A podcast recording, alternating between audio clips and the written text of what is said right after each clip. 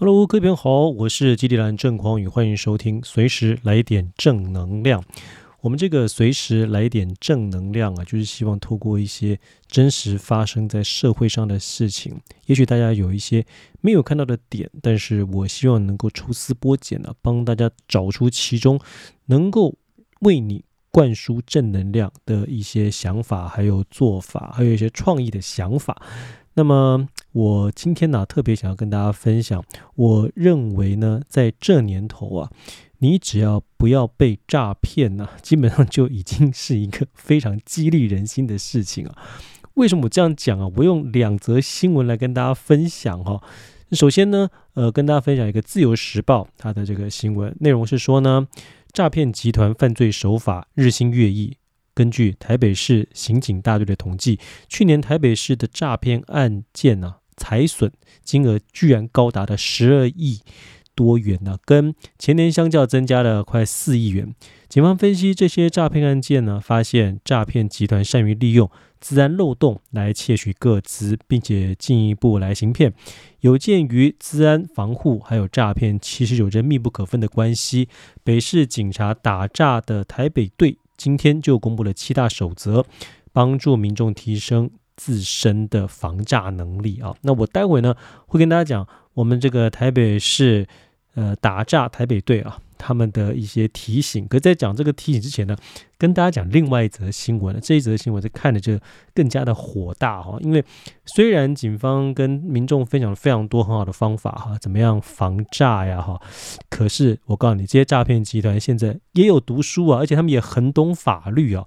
为什么这么说呢？我给大家读一下，这是周刊网的报道啊，他说。我国籍的刘姓男子呢，因为涉及电信诈骗案件而遭到波兰拘留超过了六年，而台中地检署透过法务部向波兰提出了引渡请求获准，并且在今年引渡回国受审，法务部将此当作重大的政绩发新闻。昭告天下，但刘贤返台之后呢，却并未被羁押。法院裁定限制住居后，便让他离开。等同是他这家伙居然拿着免费机票回国，超优质的待遇让基层员警情绪沸腾，直呼欢迎回到诈骗天堂。据了解，刘男跟其同伙在西班牙设置诈骗机房，与马德里、巴塞隆纳还有。阿里、新坎特等十三个据点来实施电话诈骗，受害者以中国人为主。该集团多半选在高级住宅区落脚，或者在乡间租别墅，以跟团旅游的名义吸收年轻人加入，在享受生活的同时，对电话另一头的肥羊挥舞屠刀，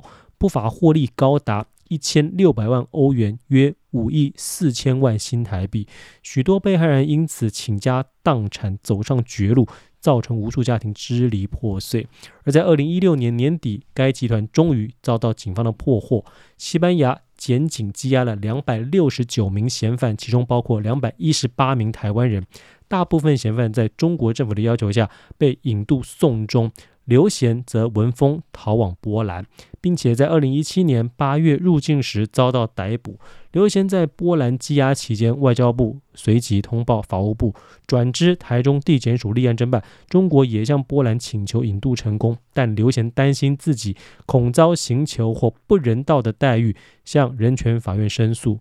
法院则在二零二二年判决停止移交。法务部在人权法院判决确定后，去年二月一终检请求向波兰主管机关提出引渡，此案经历九个月审查的程序，终于在去年十一月得到同意。刘贤也在一月中坐上飞机返回故乡。法务部二月的时候还针对此案。发布了新闻稿，将此作为政绩大肆宣传，认为波兰签署的司法互助协议适时发挥了功效，创下自国外引渡通缉犯反台的首例。但刘南回国后的事情演变，却让所有人大的跌破了眼镜啊！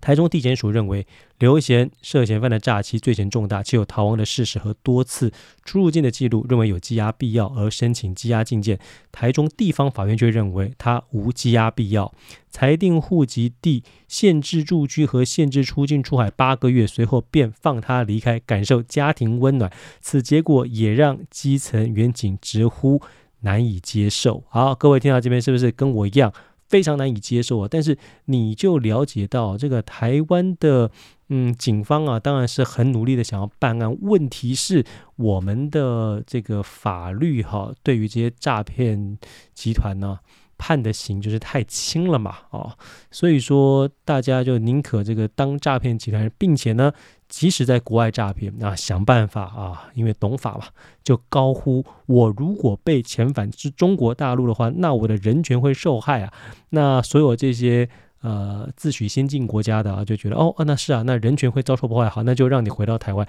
结果回到台湾就是这样子的结果哈，能够让他们算是感受家庭温暖，哎，反正判得很轻，呃，没有羁押必要啊，这让一般民众，特别是如果你的亲朋好友有人被诈骗，或者甚至走上绝路的话，就会大呼不平啊，觉得这个司法已死哦，所以。我们这个法律啊，的确就是有这样的漏洞，对于这个诈骗居然判得太轻，所以才有这么多人从事诈骗。那因为从事诈骗人很多，我就一定要回到我们一开始跟大家分享这个新闻。那我们怎么样防诈呢？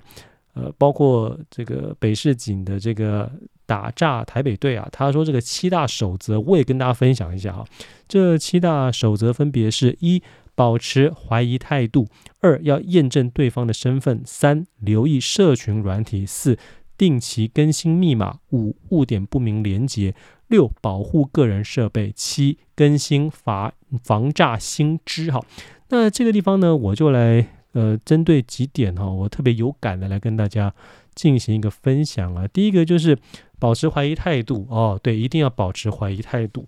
那我对于这一点呢，我有一个很明确的想法，也不断的跟大家分享。但是，因为呃，大家有时候听我这个 podcast 节目啊，或者看我 FB 上面的文章，你可能不会每一则都看，对吧？啊，那所以呢，我必须要不断的反复的提醒大家，这个保持怀疑态度，一个最基本的想法就是，你只要发现了网络上呢，不管是 FB 或者是 LinkedIn 啊，上面只要有美女。主动加你好友，或者是 LINE 上面哈，那个贴图啊，他们这个图像头像越漂亮，删得越快啊！拜托你一定要把它删掉，你千万不要幻想这些所谓的美女啊会主动想认识你。如果在现实生活中，你平常身处的环境哈，比如说你在公司工作啊，你在某一个集团大楼一个工作，如果这些所谓的你看得上的美女，不会络绎不绝的 每天主动想来认识你，那我告诉你，在网络上突然有这么多什么来自香港的美女、新加坡的美女要加你好友，嘿，把是摩扣你给带起，绝不可能啊！不可能，不可能，不可能啊！因为很重要，所以讲三次啊！所以我对于网络上主动加我的这个一般人哈，没问题，可以认识一下。但只要是美女呢，我一定是这个保持怀疑态度。根本连加都不加啊、哦，因为这些绝对是诈骗了哈。那其实我也有这个算是神农氏尝百草哈，真的有跟他们稍微这个虚应故事一下聊一聊。然后来基本上发现这些真的就是诈骗，他们一定会想办法呢跟你呃就是展示他自己哈，可能什么单亲妈妈了哈，再不然就是呃虽然是单亲妈妈，可是他的财务无余。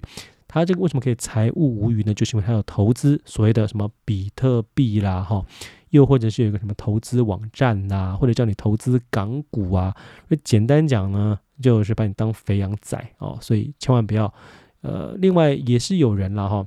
呃，因为有时候这个诈骗它不见得是女对男嘛，啊，也有很多男对女的，所以也会有人以为哈。在网络上交到了什么来自韩国的欧巴啊，呃，结果呢，那他们的另外一种诈骗手法就是说，诶，他们有一批货被卡在什么日本的海关呢？那现在需要一笔钱，又要跟你借，哎呀，反正简单讲，在网络上呢，保持怀疑态度，先不加这些正妹帅哥好友。另外就是，只要有人跟你谈到钱，一律删掉，哎，绝不删，哎，绝对不会这个把钱给对方啊，这就是你一定要牢记在心中的哈。再来，警方提醒大家的第二个法则就是，我们要验证对方的身份。在需要提供个人讯息或者是进行金钱交易的情况下，你务必要确保对方真实可信，最好通过正规的途径联络相关机构或人员，就是在银行了哈。那现在在银行呢，你如果想要汇款的话，比较大笔，呃，对方通常都会问说：“哎，这是谁呀？”哈，对，因为这个总是怕你被骗嘛，哈。那，嗯，对方跟你这个。如果你听了我前面说的哈，只要是在网络上认识，又不是你自己的亲朋好友之间的，可能有一些借贷啊，亲朋好友之间的借贷哈啊，有时候这个有来有往嘛，好说这我也不会说什么都是诈骗哈。那如果是这种呃亲朋好友之间的借贷，那还 OK。可是大家也听过哈，会发生这样子的情形，就是呃在日本呐哈、韩国什么台湾也都很多。就是有人会突然哈、打电话给老人家啊，就是说，哎哎，是我啊，是我。那老人家这个反应不是很快嘛，说，哦呃，俊雄啊，哦，对啊对啊，我俊雄了。反正就是诈骗集团就是假冒哎这些老人家的儿子啊，然后跟老人家这样聊上了之后呢，就会讲说，哦，我这个最近在公司犯了一个很大的错误啊，然后需要一笔什么钱啊，或者我怎么样怎么样，那你赶快把钱汇给我。哦，那可能这个时候老人家就傻傻的哈，就会把钱汇到对方的户头。哦，所以嗯，遇到像这样子的情形哈，我自己啦哈，嗯，是可能陌生电话，第一个我是绝对不会接，第二个。如果说有像比如说我哥哦，或者是我妈啊，基本上会跟我借钱，可能只有这两个人，但这两个没有呃跟我们借钱的，个只有我跟他们借钱，没有开玩笑啊。反正呢，就是我是一定会想办法哈，真的在亲自跟对方呃拨个电话确认之后啊，又或者是因为我们都很熟悉。彼此哈用的一些账户，所以你只要发现那个账户啊、哦号码呀、户名啊，人都不对，你当然就不应该汇款给给对方。呃，简单讲，只要是任何这个网络上哈这些想要跟你要钱的、叫你汇款的人的哈，除非你们是真的有什么买卖，像我有时候也会在网络上交易嘛啊，那有时候你就信任对方啊，你买了这个东西几百块、上千块，那因为是确定。可能是 maybe 是透过虾皮啊，透过什么样的一些正常的管道，好，那这样子是很很 OK 的啊。可是如果不是的话，那你就一定要验证对方的身份。再来留意社群软体啊，刚刚提过了，像现在网络上这些，反正啊，主动想要加你好友的美女帅哥，一定是骗人的啊，绝不可能啊。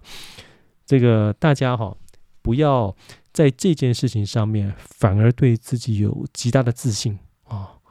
但是呢，在你真正该有自信的时候，又没有自信。我在说什么呢？哈，就是你看到你欣赏的异性，你这个时候应该就要很有自信的把自己放在对方面前嘛，去跟对方说你想认识他嘛。那你怎么在真实生活中看到喜欢的你没有自信，可是在网络上美女主动找你，你就会觉得诶，有自信说，的确他是因为我很帅，所以想认识我，这不可能嘛，对吧？哈，所以不要在不该有自信的有自信。啊，不要再，然后呢，在该有自信的时候没有自信啊，就搞反了。再来啊，就是跟我们的所谓资安有关了哈。大家这个定期更新密码这件事情也是很重要哈。我们要定期更改网站还有应用程式的密码，最好呢使用复杂的密码组合。你要避免使用容易被猜测的密码，比如说什么一二三四五六七八的，最好不要用哈。再来。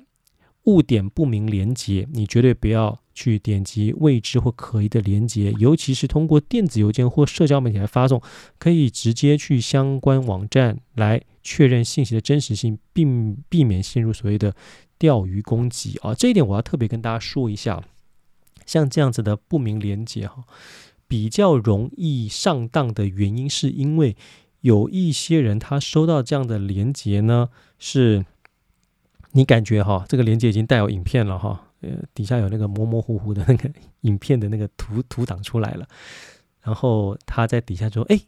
你被偷拍了哦，或者怎么你跟你的这个爱人啊，你跟你的情人，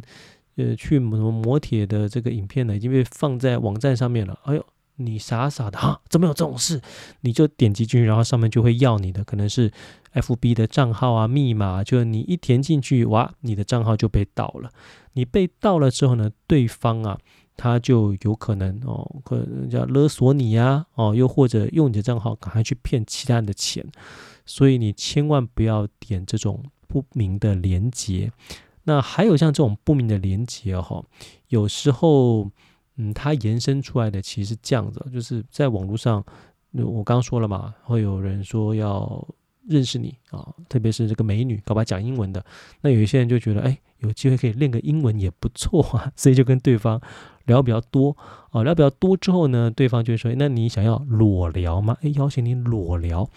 然后呢，呃，你就被诈骗了啊，因为你以为对方先脱了，他脱完就叫你脱，你一脱之后呢，对方啪一下屏幕就黑了，然后就会开始留言说，你刚才的鸟已经被。我侧录下来了，那你这些裸照呢？你如果想拿回去，你如果不想我散布的话，你就要给我多少钱？多少钱啊？这就是遇到这种裸聊诈骗。那这个裸聊诈骗很好笑，对方这个你以为是在跟对方聊天，对方呃拖给你看，其实不是，他只是放那种过期的 A 片哈。那你跟这种人搞裸聊的时候，一定会发现很奇怪。你想跟他讲话，哎，对方只有。影像没有声音，那肯定就诈骗，好不好啊？所以你就别傻了啊！千万不要以为这个你喜欢的美女跟你裸聊一样是不可能的事情。再来，我们要保护个人的设备，要定期更新手机、电脑、平板操作系统的版本，还有防毒软体，来确保你的防火墙。也别冒着中毒的风险去下载盗版的软体。再来，要不断的更新防诈的新知，要实时。追踪诈骗相关的新闻啊，当然了，你如果常常追踪我啊，听我的 podcast 或者是看我的 YouTube，你应该也会能够知道很多一些防诈的新知哈。嗯，所以就像我这一期的 podcast 跟大家说的哈，就是这年头啊，只要不被诈骗，本身就已经是一个很激励人心的事情哦。就我希望大家能够呃。记得我刚才跟大家分享的一些例子啊，并且呢，真实的应用在自己的生活之中。而除了自己运用之外呢，你也可以分享给更多的好朋友。像这一集的 Podcast，你让更多朋友听，就能够让你的亲朋好友免于被诈骗。我是基地男郑匡宇，总是用自己的故事还有社会实事来激励你，也希望能够带给你更多的正能量。